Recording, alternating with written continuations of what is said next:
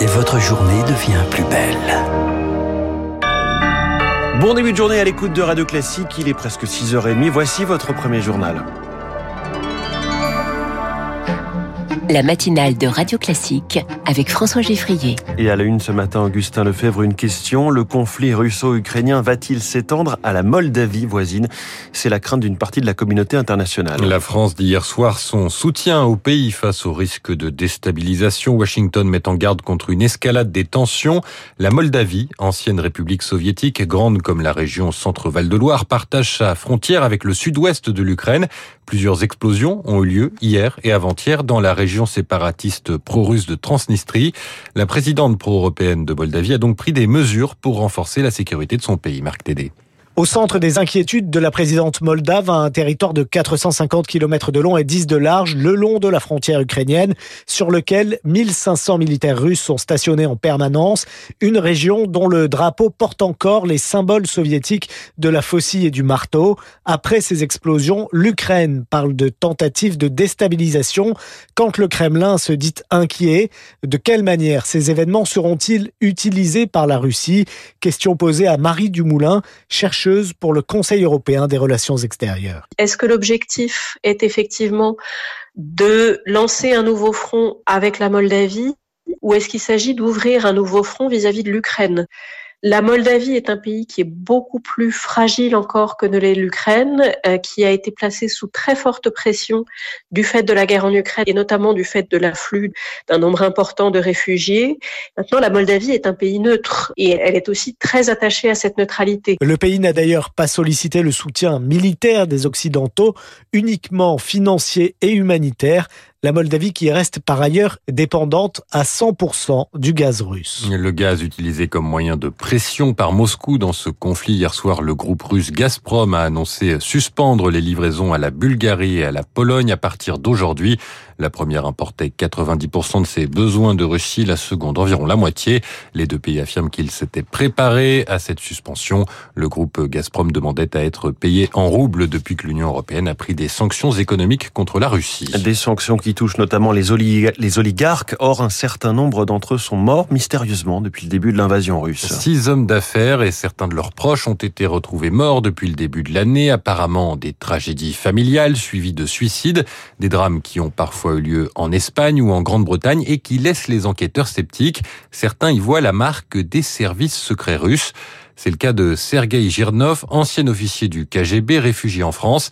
Il pourrait s'agir de représailles après des tentatives de rébellion en Russie, on a 117 personnes qui sont classées comme milliardaires. Par le magazine Forbes, leur fortune commune était de plus de 600 milliards de dollars avant le début de la guerre de Poutine contre l'Ukraine. En deux mois, ils ont perdu la moitié de capitalisation de leur entreprise. Dans ce contexte-là, bien évidemment, vous pouvez avoir des gens qui commencent à se poser les questions, où est-ce que ce fou qui se trouve au Kremlin nous embarque? Non seulement on perd de l'argent, mais en plus on pourra plus jamais l'utiliser parce qu'il y a les sanctions. Et donc dans ce contexte, certains préfèrent partir, d'autres préfèrent peut-être compléter. À mon avis, on va voir de plus en plus des choses à suivre dans l'oligarchie russe. Sergei Girnov, auteur de L'éclaireur, paru aux éditions Nimrod. La France rend hommage à Michel Bouquet cet après-midi. Le comédien est mort le 13 avril à 96 ans, dont plus de 75 passés sur scène. Cérémonie aux Invalides à Paris en fin d'après-midi. Fabrice Lucchini, Muriel Robin et Pierre Arditi prendront la parole avant l'éloge funèbre d'Emmanuel Macron. En coulisses, l'agenda du président est aussi occupé par la recherche de son futur Premier ministre. Qui pour remplacer Jean Castex, qui devrait démissionner prochainement Le chef de l'État promet une ère nouvelle pour son euh, prochain quinquennat.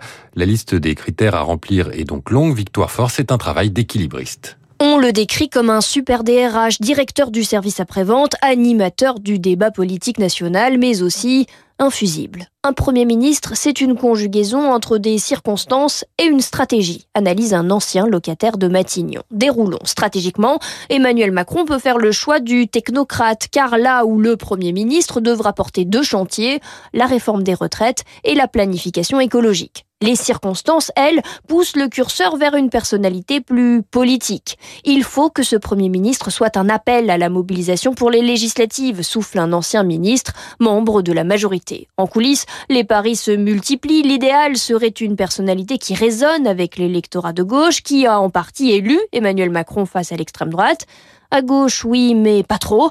Il ou elle ne doit pas être un repoussoir pour le centre droit et surtout, il faut se laisser de la marge, ajoute une ancienne ministre, ne pas griller ses cartes trop vite et pouvoir ajuster en fonction du message des urnes. Victoire fort. L'une des priorités de ce deuxième quinquennat évoquée par le président durant sa campagne, c'est la santé des enfants, une santé mise à mal par les différents confinements que nous avons vécus ces dernières années. D'après une étude publiée hier dans le bulletin épidémiologiste hebdomadaire, le taux d'enfants en surpoids a augmenté de presque 3% sur l'année scolaire 2020-2021, presque 2% d'enfants obèses en plus, résultat d'une enquête menée sur la quasi-totalité des enfants de 4 ans du Val-de-Marne.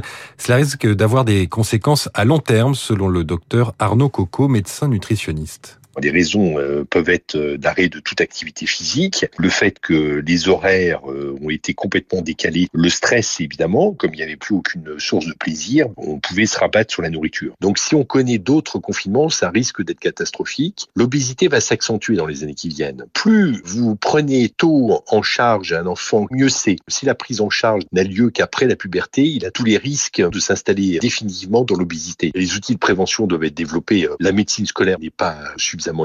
C'est un vrai sujet d'inquiétude qui va se pérenniser dans les mois et les années qui viennent. Le docteur Arnaud Coco répondait à Elodie Wilfried en fin du football, demi-finale allée de la Ligue des Champions. Hier soir, Manchester City l'a emporté sur sa pelouse 4 à 3 face au Real Madrid. Les Madrilènes peuvent remercier Karim Benzema qui a réduit l'écart en marquant deux buts. L'attaquant français, auteur notamment d'une audacieuse panenka, ce geste technique qui consiste à tirer mollement au centre lors d'un penalty. J'aime bien cette description de la panenka, très juste. Merci Augustin Lefebvre. Prochain journal à 7h avec Lucille Bréau. Il est 6h30.